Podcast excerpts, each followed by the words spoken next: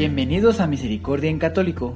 La finalidad de este podcast es compartirte la insondable misericordia de nuestro Señor Jesucristo, apoyándonos de literatura de santos como la biografía y diario de Santa Faustina, testimonios, temas para poner en práctica día a día para el crecimiento a la devoción de la Divina Misericordia.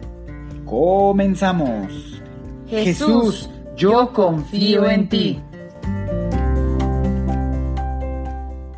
Ya de vuelta aquí al podcast, al canal de Misericordia en Católico. Pues muchas gracias por continuar, eh, pues aquí, ¿verdad? Pendientes y espero que el día de hoy, eh, bueno, tengan mucho interés en la segunda parte del tema que nos quedamos la semana pasada, que fue el tema 47 titulado El odio de Satanás. Pero como siempre, un pequeño análisis, una revisión. ¿Qué tal te fue esta semana pasada? ¿Pudiste o bueno, qué hiciste para ejercitar tu fe para vencer el odio de Satanás? ¿Hiciste alguna cosa en particular? Y ahora bien, eh, ¿tuviste la oportunidad de notar que, o bueno, cómo trató el demonio de interrumpir tu oración personal y cómo reaccionaste? te diste cuenta si hubo alguna interferencia, si te distrajiste o, o, o vaya, simplemente te costaba trabajo hacer oración. Pero bueno, puedes hacer un análisis y date cuenta cómo te fue esta semana. El día de hoy ya vamos a dar comienzo. Y como les dije la semana pasada, si no mal recuerdo, les voy a leer otras eh, fracciones del mismo diario de Santa Faustina del numeral 412. Así que vamos a empezar ya de una vez a, este tema tan, eh, bueno, interesante. Así que bueno, se los voy a leer eh, esto, esto pequeño. Dice así, al anochecer me sentía muy agotada. Una vez acostada, me dormí enseguida. No obstante, cerca de las once, Satanás sacudió mi cama. Me desperté inmediatamente y comencé a rezar con calma a mi ángel custodio. Repentinamente vi a las almas que estaban expiando en el purgatorio. Su aspecto era como una sombra y entre ellas vi muchos demonios. Uno de ellos trató de molestarme arrojándose en forma de gato sobre mi cama, y mis pies eran tan pesados como si fueran de piedra. Todo aquel tiempo rezaba el rosario. Pues bien, queridos hermanos, esta es otra parte más interesante, ¿verdad? Que Santa Faustina, bueno, pues recuerden, Satanás siempre tuvo, mm, no, nunca quiso que ella pudiera continuar con la obra que Dios le dio, pues gracias a, ella, gracias a Dios, a la Virgen Santísima, pues pudo eh, concluirse o determinarse esta gran obra que nuestro Señor siempre ha querido, su fiesta de la divina misericordia, dar a conocer al mundo entero su misericordia. Satanás no quiere que el mundo conozca de la misericordia de Dios, porque, pues vaya, es como, yo lo pienso así, es como decirle a la gente, Dios tiene piedad, Dios te perdona, Dios te acepta, Dios te recibe. No tengas miedo, regresa al Padre como podemos decir que la parábola, ¿verdad? Del hijo pródigo. Es decir, la misericordia del Padre siempre está. Siempre hay tiempo y siempre hay oportunidad y Dios siempre va a perdonar y te vas a poder salvar. Entonces, pues es algo que Satanás no, no quiere que la gente sepamos, pero gracias a Dios ya lo sabemos muchos y tenemos que seguir esforzándonos en que más personas sepan que no todo está perdido, porque Dios existe y su misericordia también, con un mínimo esfuerzo que nosotros hagamos, nuestro Señor hace el resto. Tenemos que confiar y abandonarnos en su misericordia. Por eso es importante aclarar que, pues bueno, algunos autores que afirman que las zonas más profundas del purgatorio, donde están las almas que más deben a la justicia divina, son frontera con el infierno y Dios permite que algunos demonios las hagan sufrir como parte de su purificación. Es decir, pues bueno, aquí en el fondo, digamos, imagínense, no sé, una línea vertical del, digamos que del piso a, no sé, unos 20 metros. Imaginemos esa línea vertical. Pensemos que, bueno, en la parte superior se encuentra el cielo. Vamos a pensar que los primeros 10 metros es el cielo. Después vamos a pensar que 5 metros, ¿verdad? Sería el purgatorio.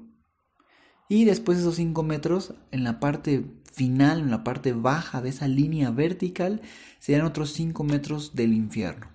Entonces, a lo que yo entiendo es que la parte más baja del purgatorio es en donde están las almas que más deben, ¿verdad? Purgar.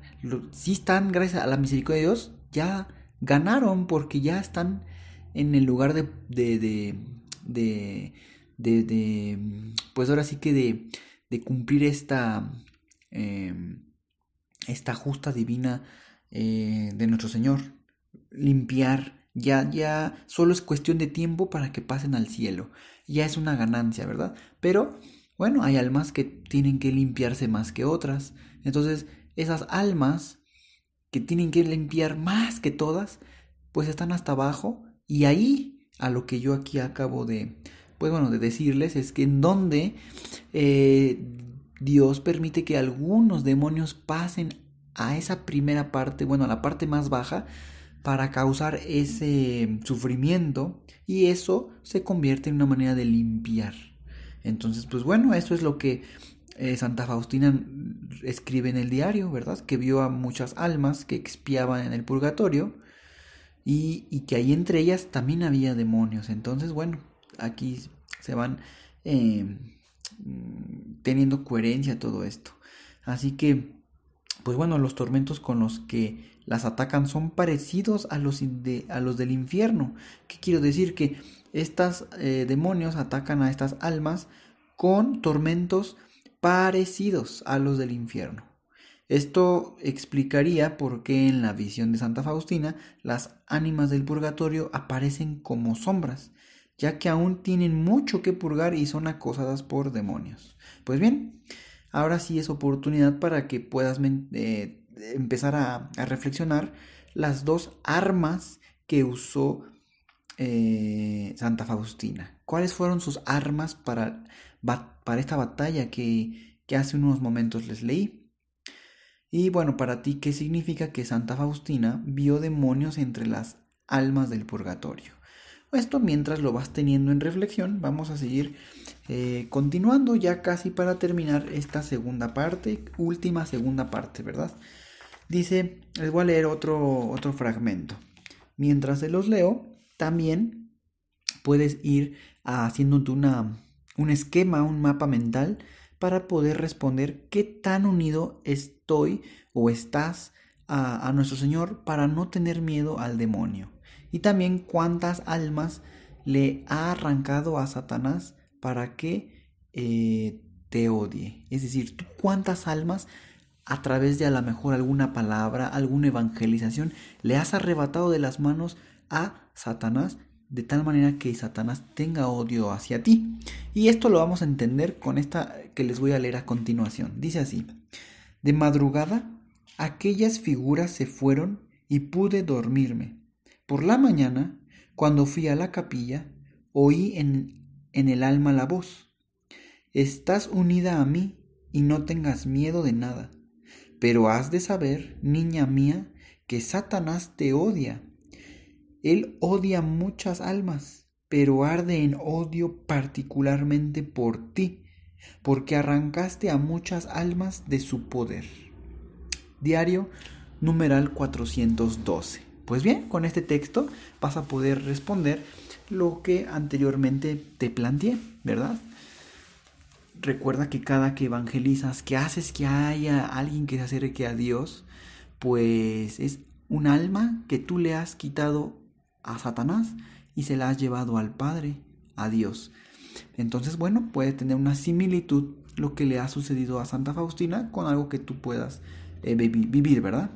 Es importante saber que nosotros eh, pues no recibimos ataques físicos del demonio, pero sí arrecia sus ataques cuando empezamos a acercarnos a Dios, principalmente con la tentación de la desidia y la pereza para asistir a nuestras reuniones, es decir, cuando tienes que ir a, a, la misa los domingos, si tú perteneces a algún grupo de, de la iglesia, de la parroquia, pues bueno, esas son tus reuniones, ¿verdad?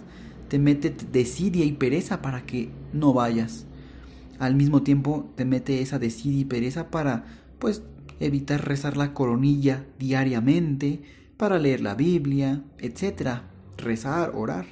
Pero bueno, al ser eh, empezar a ser devotos de la Divina Misericordia, pues una misión es la misma que la de Santa Faustina, arrancar muchas almas del poder de las tinieblas. Esto se puede hacer ofreciendo la coronilla en desagravio por todos los pecadores, especialmente los más empedernidos, y depositando a, cada momento toda nuestra confianza en Jesús, el Verbo encarnado, recuérdenlo, por medio de la cual nos llega el torrente de la divina misericordia. Un gran medio es la lectura constante del diario de Santa Faustina. Y si no lo tienen el diario de Santa Faustina, si Dios quiere, pronto vamos a continuar subiendo eh, el, pues sí, este diario porque se comenzó a subir, pero digamos que brincándonos algunos digamos que de numeral en otro numeral, ¿no? Cosas interesantes. En realidad todo está interesante, pero pues bueno, digamos que había luces que yo de repente le subí aquí al, al podcast, pero si Dios quiere, después de la biografía se comenzará con el diario de Santa Faustina, así que si no lo tienen, bueno, pues es para que puedan estarlo escuchando. O, pues sí, si están en YouTube, pues también es, es, es, es eh, un audio, aunque sea video, pero bueno, es un audio. Y bueno, así que bueno, vamos terminando, pues haciendo una, un análisis si te ataca a ti el demonio con la pereza y la desidia para no asistir pues a tus compromisos de la iglesia y con Dios, no rezar diariamente la coronilla, leer la Biblia, etc. Y también puedes hacerte un propósito para decir cuándo empezarás a arrancarle almas al poder del demonio, ¿verdad? Todo esto velo analizando esa semana, a ver qué tal te va y la semana que entra checamos qué tal te fue. Si Dios quiere, la semana que entra también comenzaremos el tema 48 titulado Anunciar la Divina Misericordia. Vamos a ver este tema, eh, qué tanto nos va a seguir aportando a nuestro crecimiento. Pues muchas gracias por continuar en eh, pues escuchando estos audios. Compártanlos, llévenselo a muchas más personas necesitadas y a muchas más personas que ustedes consideren que necesitan más de Dios, ¿verdad? Porque todos necesitamos de Dios, pero algunas personas necesitamos más que otras. Pues bien, Dios los bendiga, cuídense mucho.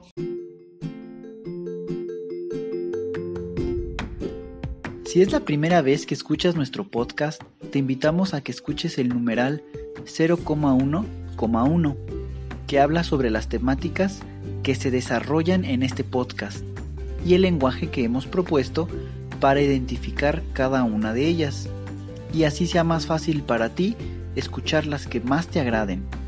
Te dejamos el link del audio y la lista de las temáticas en la descripción que este audio tiene.